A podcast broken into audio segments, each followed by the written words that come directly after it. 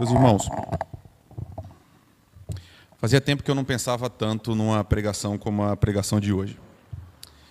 E especialmente nessa parte introdutória. E não só nela, mas também toda essa jornada de hoje que a gente vai fazer juntos a partir desse texto. Eu estou quebrando muitas regras que eu mesmo tenho ensinado para a minha turma de pregação lá na Beriana. Hoje vai ser uma pregação um pouco diferente. Na estrutura, talvez você nem perceba tanto, mas ela é, é bastante diferente. E eu fiquei pensando, onde é que está a diferença? Hoje eu vou pregar para mim, irmãos, mais do que para vocês. É uma pregação que eu preciso ouvir e eu tenho pregado para mim mesmo durante essa semana. E aí a minha esperança é que você participando junto comigo possa ser abençoado também a partir desse texto. Mas onde é que está a dificuldade? Eu tenho lido essa semana, e foi é, assim, acidental, não foi uma coisa construída, não foi um planejamento, não uma estratégia. Eu tenho lido o livro de C.S. Lewis, que eu fiz a referência a vocês, Anatomia de um Luto, ou Anatomia de uma Dor.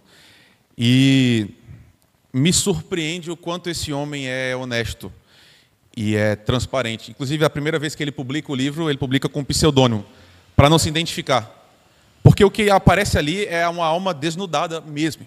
É uma coragem que eu acho que nenhum de nós teríamos de se expor ao mundo e para a história, algo que é tão íntimo.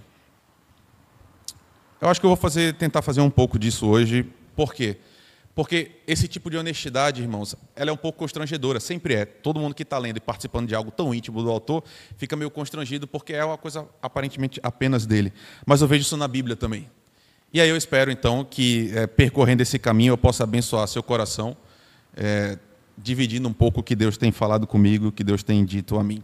E aí eu peço então que você venha comigo ao primeiro livro dos Reis, nós vamos ao capítulo 19.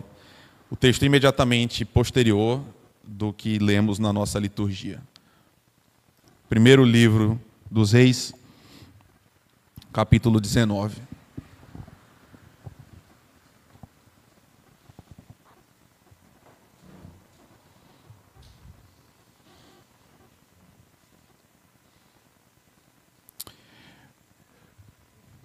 Primeiro Reis, capítulo 19, versículo 1. Ora, Acabe contou a Jezabel tudo o que Elias tinha feito e como havia matado todos aqueles profetas à espada. Por isso Jezabel mandou, mandou um mensageiro a Elias para dizer-lhe que, um que, que os deuses me castiguem com todo rigor, se amanhã, nesta hora, eu não fizer com a sua vida o que você fez com a deles. Elias teve medo e fugiu para salvar a vida. Em Berseba de Judá, ele deixou o seu servo e entrou no deserto, caminhando um dia. Chegou, hum, chegou a um pé de giesta, sentou-se debaixo dele e orou, pedindo a morte. Já tive bastante, Senhor. Tire a minha vida. Não sou melhor do que os meus antepassados. Depois se deitou debaixo da árvore e dormiu. De repente, um anjo tocou nele e disse: Levante-se e coma. Muito obrigado, Senhor, porque a tua palavra foi registrada e deixada a nós para que nela tivéssemos vida. E aqui hoje há corações sedentos de ouvir a tua palavra ouvir tua voz, Senhor. Nós viemos aqui porque sabemos que não existe outro lugar onde nós possamos ir para encontrar vida senão em Jesus Cristo, Senhor. Então, a partir desse relato, a partir da Escritura, gera vida nos nossos corações, para que Jesus Cristo brilhe em nós para que nós tenhamos uma vida ancorada no Senhor e assim possamos suportar, Deus, os ventos, as tempestades, aquilo que se levanta contra nós, Pai. Fortifica os meus irmãos na tua palavra, a tua palavra é a verdade, Senhor. É isso que eu te peço, em nome de Jesus. Amém. Meus irmãos, é, muitas pessoas têm dificuldade com esse texto que a gente acabou de ler, porque ele não é um texto tão fácil de deglutir. Ele é muito fácil de entender, mas ele é um pouco difícil de aceitar porque a gente ainda teima em olhar para a Bíblia e procurar nela super-humanos. E é incrível, na experiência pastoral, como até hoje, crentes muito antigos vêm falar comigo e falam assim, pastor, mas isso aí que você está dizendo é porque é Paulo. Ou então, não, mas isso aí é porque Abraão, ele era o pai da fé. Eu não sou como Davi. Eu não sou o homem, eu não sou a mulher segundo o coração de Deus. Parece que a gente cria um ranking, irmãos.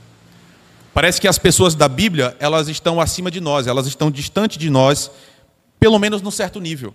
E eu digo isso mesmo para os que entre nós são os mais versados na Escritura. Parece coisa de gente que chegou agora à fé, mas pelo contrário, você vai encontrar crentes muito antigos que vão olhar e falar assim: isso daqui não, eu não estou nesse nível, isso aqui é grande demais para mim. Por quê? Porque os feitos são grandes demais. E aí, quando a gente vê um herói da fé como esse desmoronar, a gente meio que torce o nariz, né? Fica algo fora do lugar, a gente fica desconfortável, é meio estranho, é meio constrangedor assistir um homem vivendo isso daqui que ele viveu. A gente fica, Elias, o maior dos profetas, logo ele, foi ontem, irmãos. Ontem, esse homem fez o que ninguém mais fez. Ele debochou de mais de 800 profetas juntos. 450 de um Deus, 400 de outro. E desses 450 eram os profetas do maior Deus da terra. O principal ídolo que recebia a adoração de Israel era esse ídolo, Baal, que tinha esses 400 e 450 profetas. Literalmente, irmãos, fogo desceu do céu e consumiu o altar. Um fogo que foi tão grande, tão intenso, que consumiu as, em cinzas, transformou em cinzas o próprio altar, o sacrifício e essa água que foi derramada três vezes. Foi uma vitória apoteótica tão gigantesca que quando acaba esse processo, Elias mata todos os profetas. Ele elimina a adoração que competia com Yahvé em Israel. Ninguém mais faz isso, irmãos. Ninguém mais. Pense bem, pega o maior pregador da história que a gente conhece. Quem que a gente vai citar? Falar de Billy Graham. O que, que ele fez? Ele enchia um estádio. Botava 100 mil pessoas. Gigantesco. Você vai falar do quê? De John Wesley? Ele pregou e converteu a Inglaterra inteira. Mas ninguém fez fogo descer do céu, irmãos. A gente não conhece ninguém que fez isso. Na história do cristianismo inteiro, desde que Jesus ressuscita, ninguém fez nada parecido com isso. Mas Elias fez. E não só isso, Elias fez parar de chover e fez voltar a chover também depois, a partir da oração. Tudo isso aconteceu ontem. Ele venceu. Ele demonstrou que Yahvé para além de qualquer dúvida, era o Deus verdadeiro. Ele competiu com todos os deuses e a Vé venceu. Elias é campeão. Ontem. Ontem.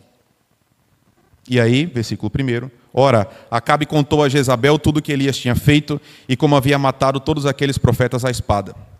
Por isso Jezabel mandou um mensageiro a Elias para dizer-lhe que os deuses me castiguem com todo rigor, se amanhã, nessa hora, eu não fizer com a sua vida o que você fez com a deles. Depois dessa vitória, irmãos, depois desse evento, o que, que Elias ganhou? Um juramento. A partir de agora, esse homem é jurado de morte. E quem perpetrou essa promessa para Elias é a rainha mais perversa da história de Israel. Elias então tem 24 horas de vida. Ela fala: amanhã eu vou fazer com você o que você fez com os profetas. E aí ele desmorona. Elias desmoronou aqui.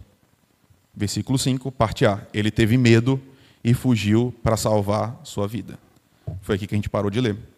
Elias tem medo, irmãos, e ele foge para se salvar. Ele percebe agora o perigo e o que ele quer é escapar de Jezabel. Mas, irmãos, notem, por que, que Elias foge? Ele está jurado de morte, ele foge. Certo, em tese ele quer salvar sua vida. Mas olha a próxima parte do relato. Olha com calma. Em Berseba de Judá, versículo 3. Ele deixou seu servo e entrou no deserto. Caminhando um dia, chegou a um pé de giesta, sentou-se debaixo dele e orou. A primeira coisa que Elias faz nesse processo de fuga é deixar o seu servo. E esse detalhe não está posto aqui por acaso, meus irmãos. Elias não tem um servo porque ele é nobre. Quem são as pessoas que têm servos? São os ricos. Ricos têm servos. Elias não é rico, muito pelo contrário. Elias é pobre e muito pobre. Tão pobre que no momento da sua vida ele tem que ser sustentado por uma viúva, que já era a pessoa mais pobre da estrutura social de Israel. Elias é muito pobre. Por que, que ele tem um, um servo, então? Por causa do seu ofício. Elias só tem um servo porque ele é profeta. Ele é profeta e, sendo profeta, ele recebe ajuda de alguém. Então Deus envia a ele um auxiliar. Percebe o que aconteceu? Na fuga, Elias deixa o seu servo. Você entende o que isso significa? Quando Elias abandona o servo, o que ele está fazendo, irmãos, literalmente, é abandonando o ministério. Ele está abandonando o seu próprio ofício. Ele diz: Eu não quero, eu não preciso mais de você. Ele deixa o seu servo e vai embora. É como se ele jogasse fora a roupa, joga fora a Bíblia, joga fora os comentários, joga fora a chave da igreja. Diz assim, eu não quero mais nada a ver com isso. Eu não tenho mais nada a ver com isso. Essa não é mais minha vida. Essa parte da minha vida agora ficou para trás. Eu vou viver outra coisa, agora eu quero experimentar outras possibilidades. Elias está concretamente abandonando o ministério, meus irmãos. Ele não quer mais saber de ser profeta, ele não quer mais saber de pregar, agora é vida que segue. E esse homem encontrou uma árvore. E encontrando a árvore, ele se deita ao pé dela e ele faz uma oração. Vai aparecer uma oração agora, irmãos. Elias vai falar com Deus. Só que é uma oração terrível. É uma oração horrorosa. Talvez você já tenha feito. E muitos de vocês já fizeram. E alguns de vocês fizeram recentemente e me disseram que fizeram recentemente. E algumas pessoas entre nós oram com uma certa regularidade, isso aqui que Elias orou. Ele diz: Deus, eu quero morrer. Simples, não? Direto, sem meias palavras. E na verdade, não é exatamente isso que Elias diz. Elias é ainda mais direto. Ele diz: Deus, tira a minha vida. Eu já tive o bastante, Senhor. Eu não quero mais. E aqui está um relato, queridos, para quem ainda insiste em dizer que crente não pode ter depressão. Que pessoas que têm muita fé não podem sofrer profundamente. Que quem sofre muito da alma não pode desejar morrer. A gente está aqui diante de nós, o maior dos profetas, absolutamente deprimido. E ele chega à conclusão, ele fala assim: Eu quero morrer. E ele vai falar com Deus isso. E aqui o relato ganha uma dramaticidade ainda maior, né? É por isso que a gente não pode ser rápido em ler a Bíblia. É por isso que eu estou insistindo para você, para a gente olhar um pouco mais para esse processo de Elias, para entender algo que vai além. Por que, que ele fugiu? Tudo bem, ele está com medo e ele quer salvar a sua vida. Mas como é que alguém que fala, eu vou fugir para não morrer, no instante seguinte fala, Deus me mata, eu não quero mais viver? Como é que a gente junta essas duas coisas? Ele foge para poder sobreviver a todo custo, mas logo depois fala assim, eu quero morrer, Deus me leva. Eu desconfio muito, irmãos, que talvez a gente perca um detalhe fundamental nessa oração de Elias, que destrava o texto inteiro para mim. O problema dele não era, acima de tudo, a ameaça de morte. Porque se fosse, provavelmente apareceria na, na oração. Ele fala assim: Deus, tira essa mulher de perto de mim, me salva. Mas ele não ora isso. Faltou uma parte da oração. Ele diz: Senhor, tira a minha vida. Por quê? Porque eu não sou melhor do que os meus antepassados. E essa parte do, do relato é fundamental. E talvez você sempre tenha passado batido por ela, lendo. O que, que ele está dizendo, irmãos? Que, que dito enigmático é esse que está dentro da oração? Na verdade, não tem dificuldade nenhuma para a gente entender. É porque a gente fica muito distraído com a ameaça de morte que ele sofreu. Mas sabe o que está acontecendo no coração desse homem? Ele tinha uma expectativa como profeta, como pastor. Sua tarefa era mostrar que Yahvé era o Deus eterno. Ele pregava para que o povo se convertesse. Então, quando o povo se convertesse, a sua tarefa estava terminada. Era isso que estava no coração desse homem. Qual foi o cálculo de Elias? Qual é o cálculo de todos os pastores que são bem intencionados? Eu preciso ser claro, eu preciso ser cada vez mais claro, e eu preciso encarnar essa clareza na minha vida. Eu preciso ouvir a voz de Deus e repetir para o povo. Depois que eu aprender a fazer isso da melhor forma possível, tudo vai dar certo. É assim que pensam pastores, é assim que pensava Elias. Quando eu fizer o meu trabalho bem feito, aí sim o povo vai se converter. Quando o povo se converter, Deus vai restaurar a nação inteira. As pessoas vão mudar, todo mundo vai adorar Yahvé. E o que, que vai acontecer? A justiça vai fluir no país inteiro, finalmente. E aí, irmãos, com essa expectativa que Elias tinha o tempo todo, chegou o grande dia. Chegou o dia retumbante, gigantesco. Elias literalmente faz fogo descer do céu. E fogo descendo do céu destrói e humilha Baal. Para toda a nação ver, inclusive os reis. Ou seja, fica claro para todo mundo, e o texto diz exatamente isso: todos reconhecem, Yahvé é o Senhor. Não existe um momento mais sublime para um pregador. Deus se moveu aqui de uma vez por todas. Agora sim não resta dúvida nenhuma. Só existe uma alternativa na cabeça de Elias. Daqui para frente tudo vai ser diferente. Eu fui claro. Agora resolveu. Todo mundo se converteu. O que, que eles vão fazer? Eles vão tirar o rei e a rainha do poder, vão matá-los e agora Deus vai reinar sobre o povo e a gente vai estar num novo mundo. Essa era a expectativa. Esse era o sonho de Elias. O grande dia veio, mas a conversão não chegou, irmãos. Isso foi estranho. Aqui está o problema. Depois de descer fogo do céu, o povo não se converteu a Deus. Eles até entenderam momentaneamente, mas nada mudou. Acabe e Jezabel continuaram no poder, o povo continuou impenitente e essa grande mudança não veio. Esse é o grande eixo da depressão de Elias. É por isso que ele está dizendo assim: Deus, tira a minha vida, porque eu não sou melhor do que os meus antepassados. Você entende agora o que eu estou querendo te dizer? Elias estava dizendo assim: eu achava que eu ia resolver o problema. Eu achava que eu tinha entendido. Eu achava que eu tinha percebido tudo que os profetas para trás, antes de mim, tinham feito errado, e eu entendi certo. E agora, daqui para frente, vai ser diferente. Ele está dizendo: Senhor, eu sou igualzinho aos pastores que vieram antes de mim. O povo continua longe de Deus, eles continuam sem ouvir, e os maus continuam no poder. Então a conclusão de Elias é: meu ministério não serviu de nada. Ninguém me ouviu. Mesmo eu tendo feito o que nenhum outro homem fez. Por isso ele abandona o servo, ele foge e diz assim: Deus, para mim chega, é melhor morrer, então tira a minha vida. Incrível, não, irmãos? Incrível. Eu acho esse relato absolutamente incrível. A gente está falando de Elias, irmãos. E olha tudo o que estava acontecendo no coração desse homem. E aí, ele ora e dorme. E aí, mais uma vez, a gente vê como a Bíblia é sensata e ela é precisa. Elias estava deprimido, meus irmãos. E como deprimido que ele estava, ele dormiu. Porque pessoas deprimidas dormem. Pessoas deprimidas, elas querem se enfiar num quarto escuro, querem ficar sozinhas. É uma extensão da fuga. O corpo, num certo sentido, está desistindo. Eu não sei se você está me entendendo, mas para a gente que lê a Bíblia e espera super-humanos, não parece um cenário assim patético, a gente fala, meu Deus, esse homem está encolhido agora debaixo de uma árvore depois de ter feito o que ninguém mais fez. E a gente fala, como é que pode?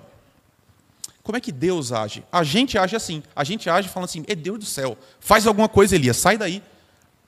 Como é que Deus age com esse homem?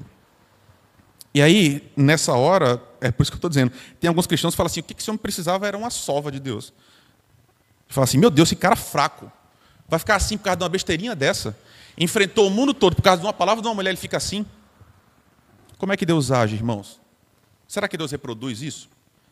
Elias está desencorajado, ele está devastado, ele está partido. Como é que Deus deve agir?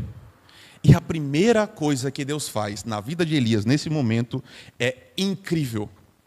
Deus cozinha. Deus cozinha para Elias, versículo 5. De repente, um anjo tocou nele e disse: Levante-se e coma. Elias olhou ao redor e ali, junto à cabeça, havia um pão assado sobre brasas quentes e um jarro de água. Ele comeu, bebeu e deitou-se de novo. Elias precisava comer, irmãos. E Deus dá para ele comida. E depois de comer, Deus deixa Elias dormir de novo. E aí sabe o que acontece? Deus cozinha de novo. E Elias dorme de novo. E depois Elias vai viajar. A comida foi preparada por Deus, irmãos. Sabe por quê? Porque Deus sabe que eu e você somos matéria. Não adianta. Você pode se achar o super-humano. Você, todo mundo tem problema, você não tem porque você é o fortão. É, tá bom. Deus sabe que a gente precisa comer, especialmente quando a gente está mal. O que eu quero dizer? Deus está cuidando primeiro do corpo desse homem. Elias está mal. Deus está agindo primeiro no corpo. Elias precisava descansar. Deu duas vezes comida a um servo deprimido. O Deus eterno, que podia ter pregado. É, eu não sei se você está entendendo. Deus podia ter pregado, não podia? Deus podia ter feito igual é, vai acontecer quando Jesus nasce. Abre um coral celestial nos céus e Elias assiste uma cena apoteótica. Não acontece nada disso. Essa é a primeira noção. Às vezes a gente precisa só disso, irmãos. Às vezes pessoas desencorajadas precisam apenas que alguém compreenda que ele tem necessidades físicas e deixe. E Deus fez isso. Deus deixou Elias dormir duas vezes e deu comida duas vezes também para ele. Depressão, irmãos, aqui, né, na Bíblia, não é assim, ah, deixa de frescura. Ah, levanta aí o pó e vai em frente. Deus está respeitando esse processo de reorganização interna que Elias estava precisando. Comida, descanso e depois. O processo vem depois. Isso é outra forma de dizer. Eu não sei se você está me entendendo, mas é outra forma de dizer que Deus está acolhendo Elias. Olha que coisa inacreditável. Deus está acolhendo Elias no momento de fragilidade dele. Deus está cuidando do sofrimento de Elias. Deus cuida do seu, Deus cuida do meu também, irmãos. É outra forma de dizer, Deus leva a depressão muito a sério. E Ele está levando aqui. E Deus nos encontra nos piores momentos da nossa vida. Mas a ação terapêutica de Deus não para por aí. Acontece algo agora incrível. A gente não leu, mas eu vou te relatando, depois você pode conferir em casa, certo? Elias viaja 40 dias depois de recobrar as forças. E ele chega num monte. E aqui, nesse ponto da narrativa bíblica, o nome do monte que aparece é Oreb, mas ele tem outro nome. Elias vai para o Monte Sinai, que é o monte da lei. É o monte onde primeiro Deus encontra com o povo. Olha que coisa incrível. Elias foge do ministério. Elias quer abandonar tudo. Ele literalmente está deprimido. Mas, de alguma forma incrível, ele corre para Deus. Ele corre para o local onde Deus mais se revela ao homem. E ele vai para o centro da presença de Deus. O que eu quero dizer para você é: esse homem vai cheio de mágoa, cheio de rancor, cheio de frustração. Ele vai indignado, vai se sentindo traído, abandonado. Mas ele vai. E ele vai para Deus. Ele vai se encontrar com Deus. E na caverna vai acontecer o reencontro. E aí eu quero te mostrar agora essa cena do reencontro, como Deus continua sendo bondoso, amoroso e gentil com Elias. Olha aí o versículo 9, a parte B, parte final. E a palavra do Senhor veio a ele: O que você está fazendo aqui, Elias? E por que Deus faz essa pergunta, meus irmãos? Por que Deus pergunta isso para algum ser humano? Será que Deus não sabe? Será que Deus não já conhece muito mais do que ele o seu próprio coração? Será que ele não sabe a resposta? Por que, que Deus faz qualquer pergunta a qualquer ser humano? Pode parecer muito bobo esse processo para você, mas para quem sofre, entende. Como Deus é, é inteligente, né? como Deus é sensível. O que Deus está fazendo é continuando a cura de Elias.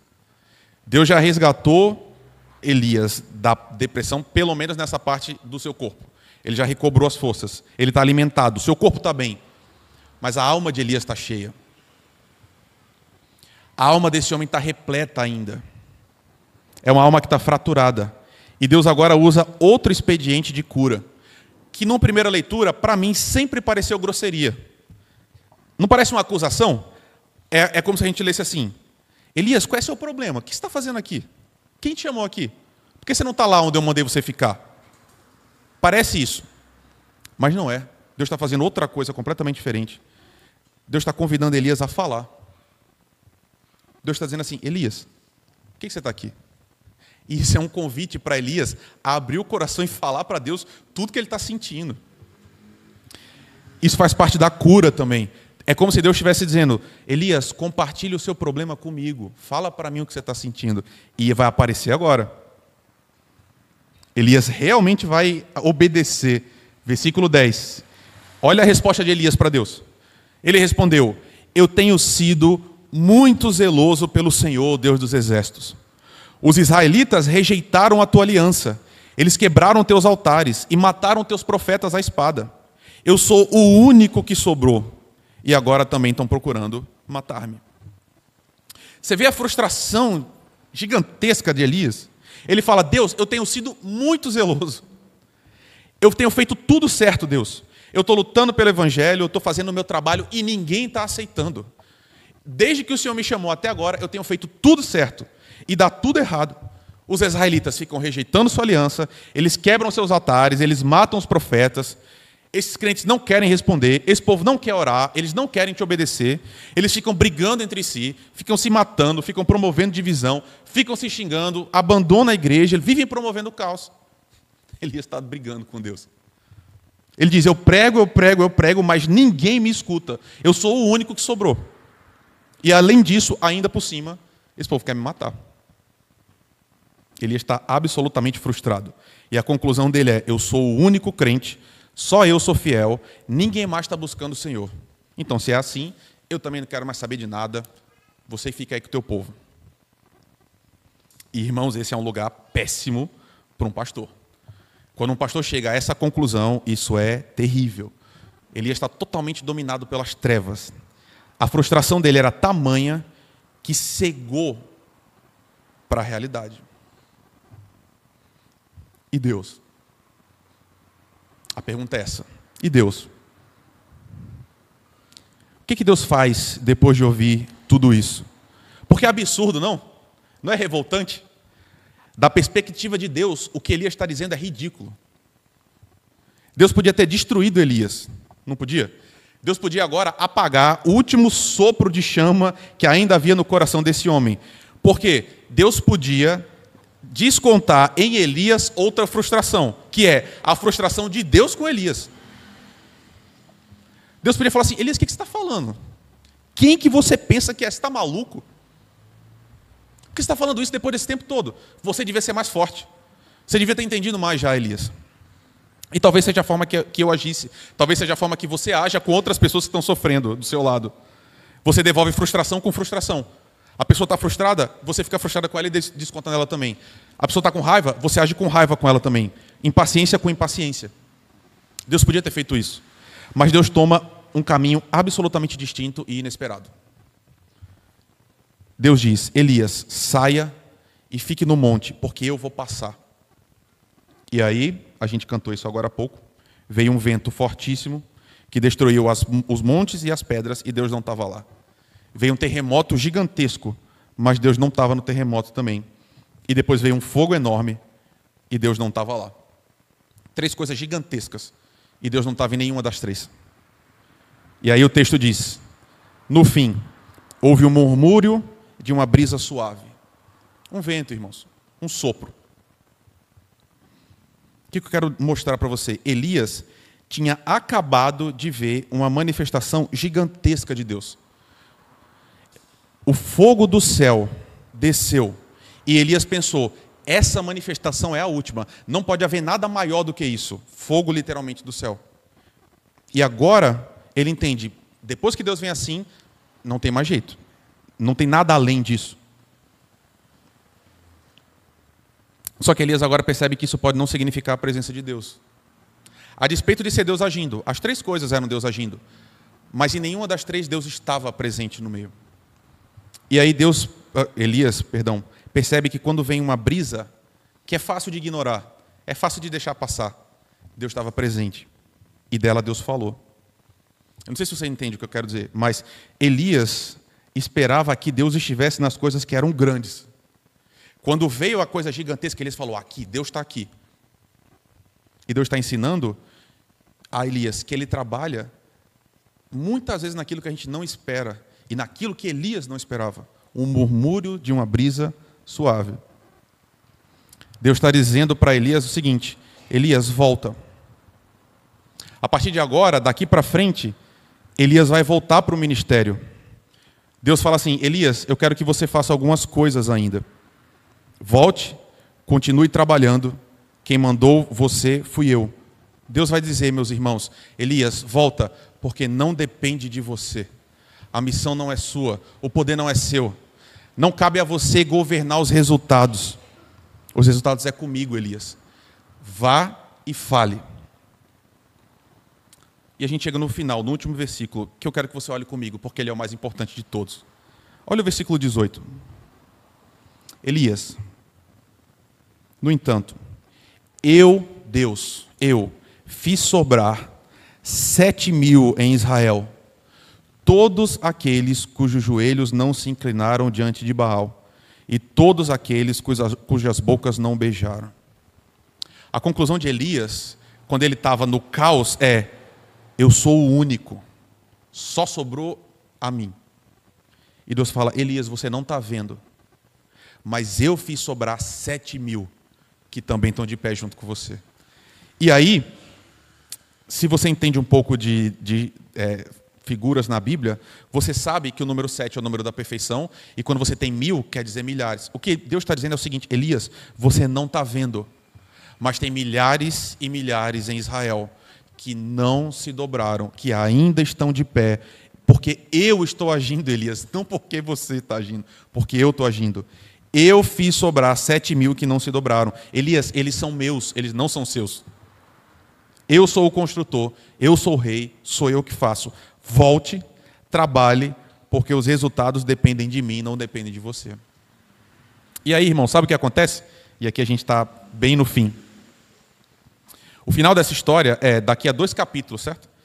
Elias volta e ele faz exatamente o que Deus mandou. Dois capítulos depois, ele vai dizer para Jezabel: cães vão devorar o seu corpo. E ele fala isso para a rainha e para o rei também. O mesmo homem que fugiu, ele volta e ele fala: Você vai morrer porque você é impenitente ao Senhor, e cães vão devorar seu corpo. Elias teve o seu ministério totalmente restaurado, meus irmãos. E ele conclui seu ministério, inclusive sendo arrebatado aos céus, naquela cena apoteótica do fim. Né? Mas notem, e aqui eu acho que está a força do texto. Isso acontece, Elias é restaurado e Elias continua o seu ministério, não porque Deus disse assim, Elias, você está errado. Você é muito melhor que os seus antepassados, Elias. Você não percebeu, mas você é muito melhor que eles. Olha como você é bom. Olha como você é especial. Olha como você é diferente. Deus não diz nada disso para Elias. Ele diz: Elias, vá, porque você é um instrumento que é meu. E quando você vai, quem faz a obra sou eu. E não se engane, Elias, sempre tem gente ouvindo. Sempre tem aqueles que ouvem a voz do bom pastor. Sempre há aqueles que respondem. Continue falando, continue pregando. O meu povo vai ouvir a minha voz. Eu sempre tenho um remanescente. Um pastor deprimido, irmãos. Um pastor que chegou a tomar passos concretos para abandonar o ministério. Ele foi relembrado, e aí o seu ministério foi restaurado, quando Deus disse: É comigo. Sou eu que faço as coisas. A igreja é minha, a obra é minha. É Ele que garante o futuro. O Senhor Jesus garante o futuro da igreja. E ele relembrou isso a Elias. E aí, olha como a Bíblia é absolutamente incrível e maravilhosa. Elias vai aparecer outra vez na Escritura, e na verdade ele aparece duas vezes. Mas eu quero focar em uma só. Não sei se você vai lembrar, mas Elias aparece de novo. E ele conversa com a pessoa. Elias conversa com Jesus Cristo. Lembra? No Monte da Transfiguração. Jesus é transfigurado. E duas pessoas aparecem. Uma das duas pessoas falando com Jesus é Elias. E o texto diz claramente que eles falavam da sua morte. Elias consolou Jesus quando esse estava indo para a sua morte também. Que coisa, não? Jesus também teve angustiado, meus irmãos. Teve um momento do ministério de Jesus que ele falou assim também: Eu não aguento mais estar no meio dessa geração perversa. Eu não aguento mais, eu não suporto mais. E aí Elias aparece. E talvez, e eu gosto de pensar nisso, Elias estivesse dizendo: Senhor Jesus, lembra que o Pai sempre tem um plano, sempre tem um plano. Confie no Pai. Confie no nosso Deus, não desista, vá em frente, vá, caminhe até o fim. E o que aconteceu foi que, a partir desse sacrifício de Jesus, Jesus escuta o que Elias diz: não são mais sete mil, mas são milhares de milhares e milhões de milhões que hoje continuam de pé porque ouviram a voz do Filho de Deus, que também, no seu momento mais difícil, seguiu em frente. Jesus ouviu e foi para a cruz, irmãos. E a gente está aqui hoje por causa dele. Eu disse para você que hoje ia ser diferente, foi muito pessoal, mas é, você, não precisa ser, você não precisa ser pastor para entender o que esse texto está dizendo. Eu não sei como é que você está se sentindo com relação à igreja do Brasil, mas eu não sei como é que você está se sentindo com relação à igreja de satélite. Não sei como é que você está se sentindo agora aqui. E talvez a sensação que você tem é o seguinte: está tudo errado. Só eu sobrei.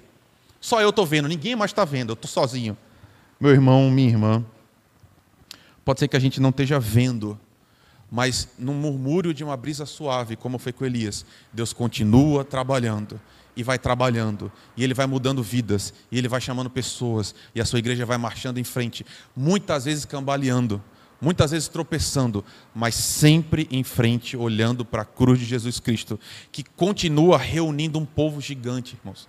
Gente que está tendo a vida mudada, gente que está se arrependendo dos seus pecados. Tudo isso porque o Senhor diz: Eu vou estar com vocês todos os dias até a consumação dos séculos. Continuem em frente, continuem discipulando, continuem proclamando que Jesus Cristo é o Senhor. Talvez você não esteja vendo nada hoje, meu irmão, minha irmã. Talvez você esteja esperando coisas gigantescas, como Elias esperava. Eu quero convidar você a continuar confiando no seu Deus. Continue olhando para o Senhor. Às vezes é um murmúrio de uma brisa suave, mas aguente firme, meu irmão, minha irmã. Vá em frente. O Senhor há de ser contigo, o Senhor há de ser comigo, o Senhor há de ser com nós, a, conosco, né? Até o dia em que Ele vai dizer: chega, agora você pode vir e a gente vai estar com Ele para sempre. Não desista, meu irmão, minha irmã. Siga em frente, o Senhor é conosco. A Jesus Cristo, a esse Jesus, seja a honra, a glória, o louvor, o poder, o domínio e a majestade, meus irmãos, sempre a Jesus Cristo, pelos séculos dos séculos. Amém.